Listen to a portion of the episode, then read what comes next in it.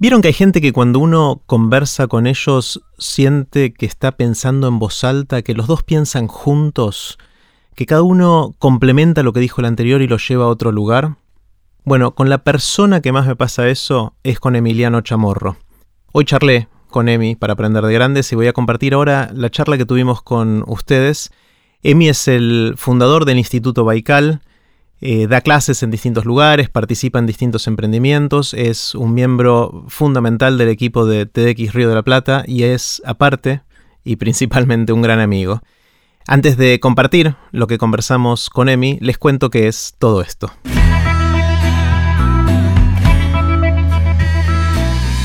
Esto es Aprender de Grandes, el podcast donde comparto lo que aprendo mientras intento aprender durante toda la vida y lo que converso con gente que admiro. Separé la conversación con Emi en cuatro partes. En esta primera parte de la conversación hablamos sobre qué es importante en la vida, ni más ni menos. Eh, voy a poner los links de las cosas relevantes que mencionamos con Emi en aprenderdegrandes.com barra chamorro. Los dejo con Emi. Hola Emi. ¿Qué hace Jerry? Bien, bien. Em, hay dos cosas que quiero decirte antes de hacerte preguntas. Y la primera es que, em, como ya te mencioné varias veces, eh, nuestras conversaciones caminando por el Rosedal fueron la gran inspiración para hacer aprender de grandes.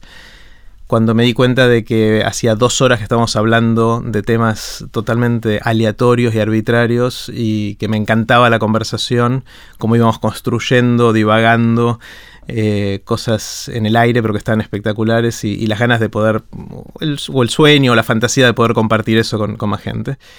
Y la segunda cosa que quiero decirte eh, es que hace poco vi Inception, es una película con Leonardo DiCaprio. Y ahora vas a ver por qué te cuento esto. En, es una película en la que... Mm, ¿La viste o no? No.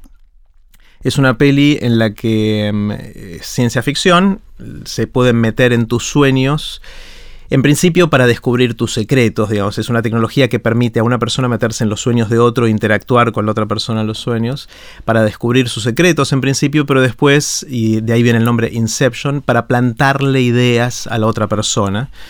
Eh, de maneras bastante sofisticadas y hay sueños dentro de sueños, etc. Y una, de las, una línea de la película que me impactó mucho, que es una línea totalmente secundaria, es que en un momento dicen, eh, en un sueño vos no te das cuenta que estás en un sueño porque todo te parece real hasta que te despertás y ahí te das cuenta que estabas soñando, pero que si prestás atención, cuando vos estás en un sueño, en una escena, estás sentado en un bar, eh, en un sueño, si vos te preguntás a vos mismo cómo llegaste ahí, no vas a tener respuesta, porque los sueños no empiezan con el comienzo, o sea, empiezan de golpe y que una manera de darse cuenta que uno está en un sueño es, tratando de pensar cómo uno llegó a la situación en la que está. Y eso lo relaciono mucho con nuestras charlas, porque siento que estoy en un sueño en ese sentido, en el sentido de que cómo llegamos acá, ¿no? De cómo fue que empezamos de algún lugar y terminamos hablando de no sé qué otra cosa. Y lo que me gustaría es que hoy pase algo así. Está bueno, además siempre, o muchas veces nos pasó que tuvimos la misma charla con algunos metros de diferencia en, en Es verdad, pero, días, pero, pero, seis meses después. O, años después. Que decimos, che, esto mismo lo estábamos hablando, pero 25 metros más atrás la última vez que lo hablamos. Totalmente, Con lo cual, te voy a hacer una pregunta de estas iniciales grandes que, suelo hacer, pero no tengo ni idea y ojalá nos encontremos en algún lugar soñando sin saber cómo llegamos ahí. Eh, y una de las cosas que me llama mucho la atención de, de cuando charlamos es, es, tu perspectiva de qué vale la pena hacer en la vida? Así que esa es mi primera pregunta, enorme, obscenamente enorme, puntual, eh, para ver a dónde nos lleva. Entonces, ¿qué, te parece que vale la pena hacer en la vida? Eh, no sé. ¿Tenés otra pregunta, no?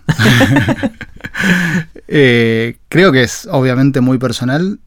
O sea que no hay una cosa que valga la pena para todo el mundo. Y además creo que cambia mucho en uno mismo. O sea, lo que tiene sentido para uno hacer en un momento de la vida probablemente no tenga sentido en, otro.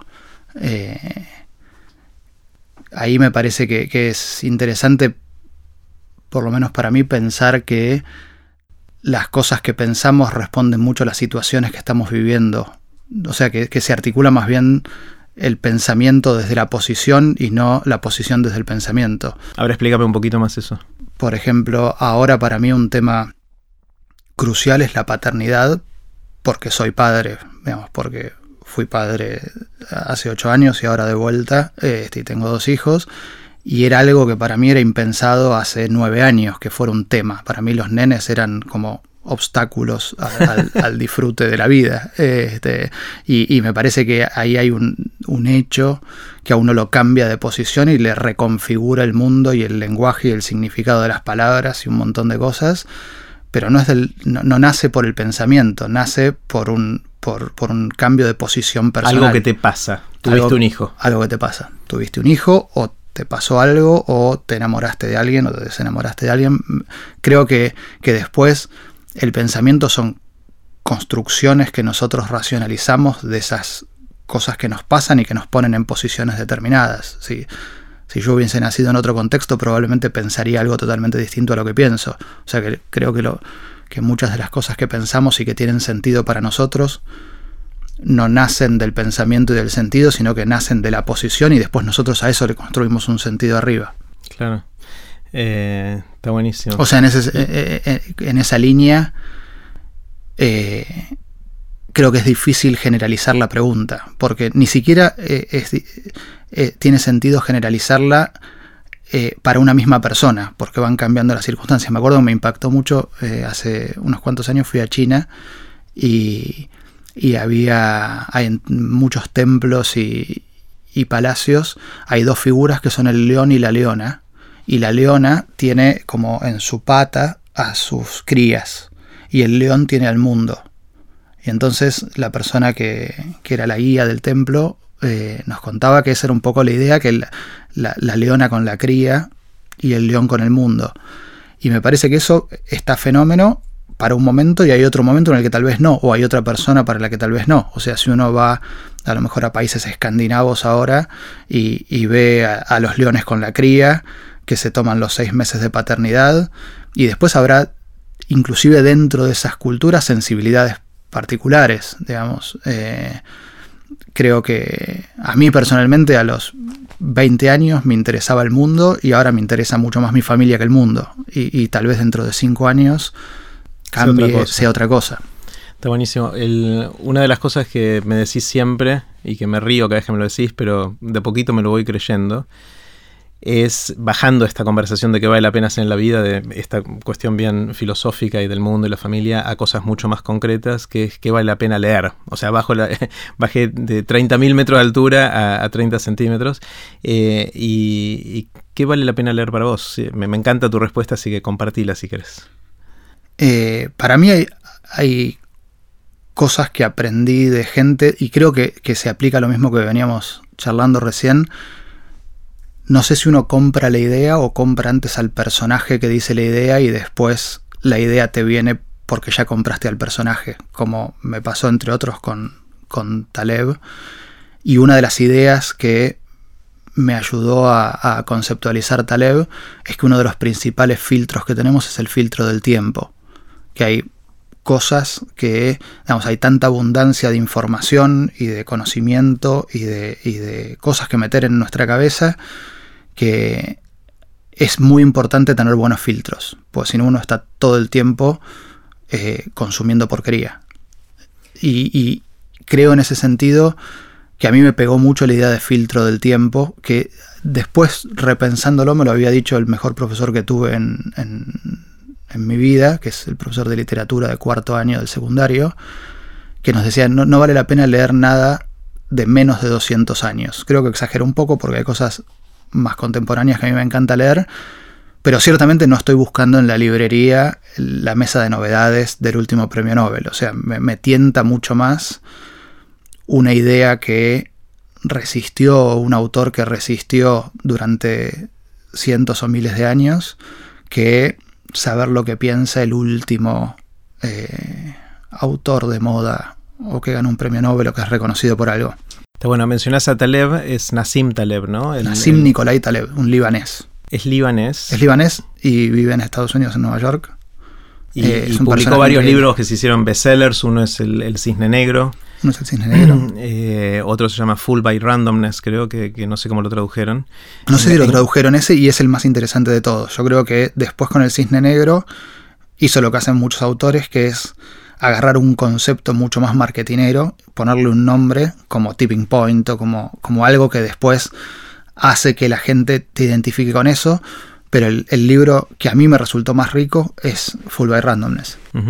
Eh, y es interesante como mencionás a, Taleb y lo que él dice del tiempo y lo que dijo tu profesor y todo eso, pero Taleb es contemporáneo y lo lees, o sea, hay una pequeña contradicción en todo esto. Hay una pequeña contradicción, igual es un contemporáneo anclado en el pasado. Y a mí me, gusta eso, digamos, de, la gente que es contemporánea eh, o, o, que también comparte espacios geográficos. Me parece que hay algo de la cercanía de los autores que nos pueden dar eh, cierta identificación o cierta empatía, pero que están anclados en cosas lejanas y que nos hacen más fácil acceder a cosas lejanas. Por ejemplo, eh, Taleb se define a él mismo como un estoico.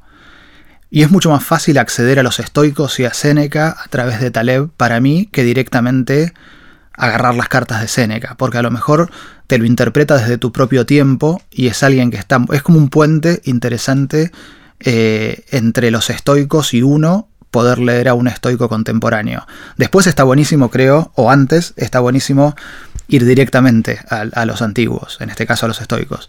Me, pasa lo mismo con, con Borges, que siento que para alguien que vive en Buenos Aires, no sé, Borges vivía cinco cuadras de donde yo vivo ahora, eh, es un puente súper interesante a la literatura universal poder eh, tener esa, esa, traducción o esa, o esa reinterpretación por alguien que está muy cercano idiosincráticamente a uno mismo. O sea, empezar por Borges para acceder a la literatura universal. Yo creo que de nuevo uno compra el personaje. Y una cosa que me, me recontra interesó de, un libro que estoy leyendo ahora. Eh, estoy leyendo un libro que eh, es de Piaget que se llama El nacimiento de la inteligencia en el niño. Y es básicamente las observaciones de Piaget sobre sus propios hijos. Y una de las cosas que me, que me impactó mucho de ese libro es la observación de Piaget sobre qué le interesa al chico. Y lo que dice es al chico, al bebé, al bebé de dos meses, no al bebé de un año le interesa lo que no es ni del todo conocido ni del todo desconocido. O sea, si está el papá a quien ya conoce o la mamá y se pone un sombrero raro, eso le interesa un montón, porque combina algo que conoce con algo que desconoce. Si le mostras algo completamente desconocido, muy probablemente lo ignore. Y si le mostras algo totalmente conocido, muy probablemente lo ignore. Pero hay algo de la cercanía que también hablaron en, eh, en tu podcast eh, eh Meli y, y, Mariano.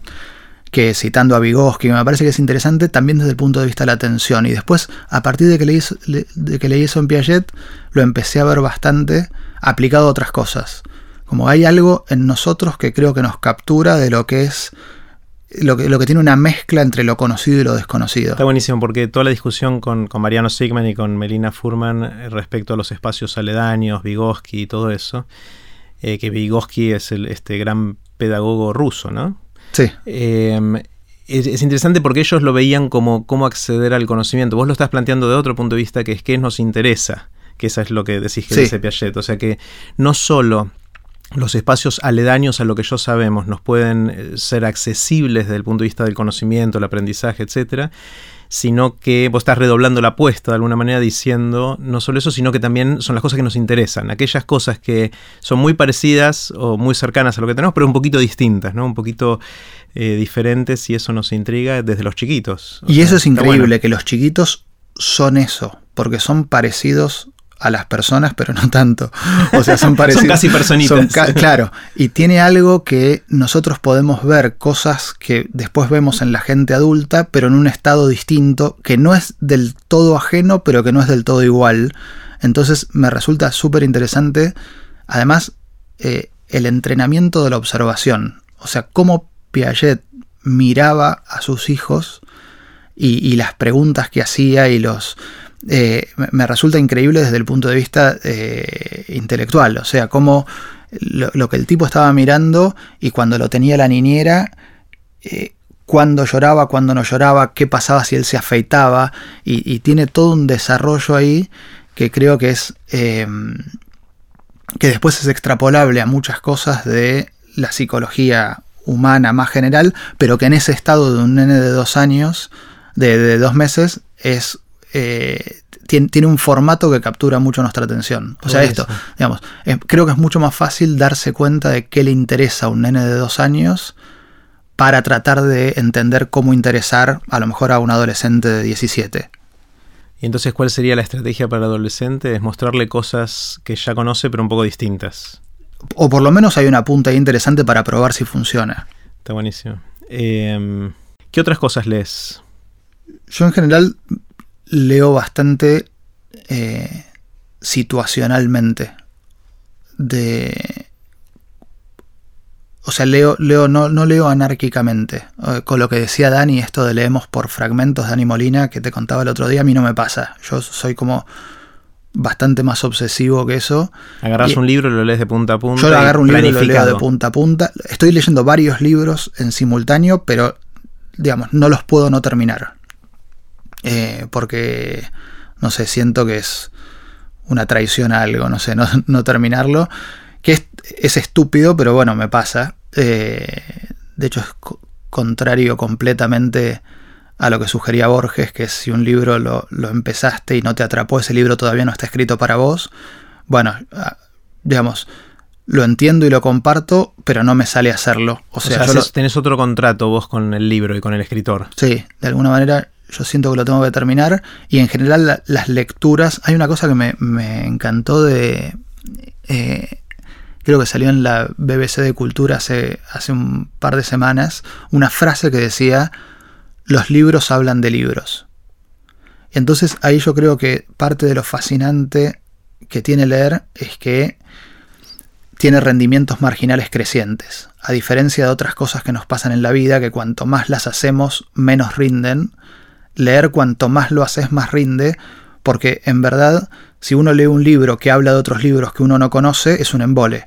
Ahora, si uno empieza a tener más puntos de conocimiento y los libros terminan hablando de libros, obviamente se disfruta más cuanto uno más lo hace.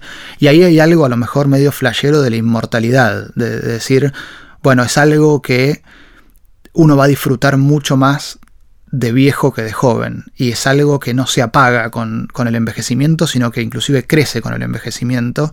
De hecho, es una de las pocas cosas, o sea, si uno hace matemática, obviamente su punto máximo va a estar entre los 20 y los 30 años. En cambio, probablemente si uno haga filosofía o literatura, su punto máximo va a estar bien al final de la vida. Y creo que tiene mucho que ver, bueno, de hecho, eh, no sé si es así en, literatura, Borges tiene una, una entrevista re buena en la televisión española que dice, ya viejo, a los... Ahí, le hacen uno a los 76 y otro a los 80 años. No me acuerdo en cuál de las dos dice que es un alivio sentir que ya escribió sus mejores libros. Eh, pero no sé si es así. Yo creo que hay algo de rendimiento marginal creciente, que es, es interesante para encarar una actividad que uno sabe que cuanto más la hace, mejor se vuelve. En general, cuando, uno, cuando encaramos, si hacemos deporte, sabemos que eventualmente vamos a ser cada vez peores haciendo eso. En cambio, con, la lectura pasa distinto. Entonces, yendo a tu pregunta, mi idea es ir leyendo cosas o que el contexto me, me, dice que tengo que leer. Por ejemplo, no sé, cuando hace unos años eh, fuimos con Andrei, no sé si ya lo entrevistaste o lo vas a entrevistar, pero deberías. Eh, que fuimos a Rusia con Andrei, que es ruso y que es un, erudito.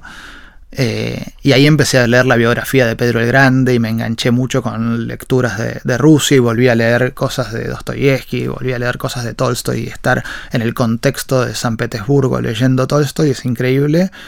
Eh, y a lo mejor después eso me lleva a leer algo contemporáneo de otro país, pero que engancho por porque leí la biografía de Pedro el Grande y Pedro el Grande había hablado con tal, entonces leo algo contextual de eso otro a lo que me llevó Pedro el Grande. A mí lo que me pasa con todo esto, especialmente con, tratar de leer a Borges, es que a veces siento que esta cantidad de referencias cruzadas, guiños y como construir por arriba de otro es como una conversación de la cual no soy parte.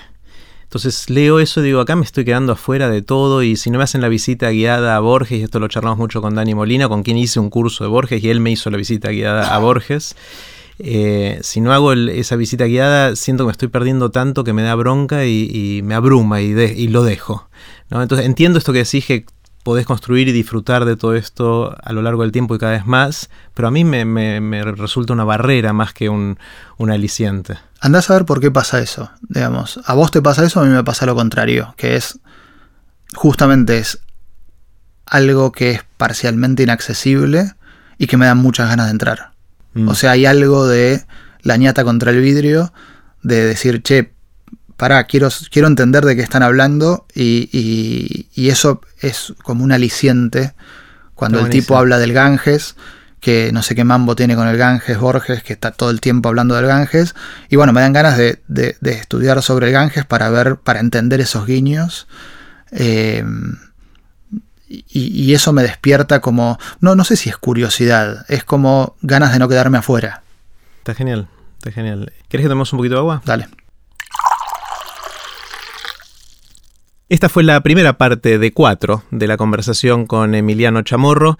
Pueden ver los links relevantes en aprenderdegrandes.com barra chamorro. No se pierdan las próximas partes de esta conversación que estuvieron buenísimas.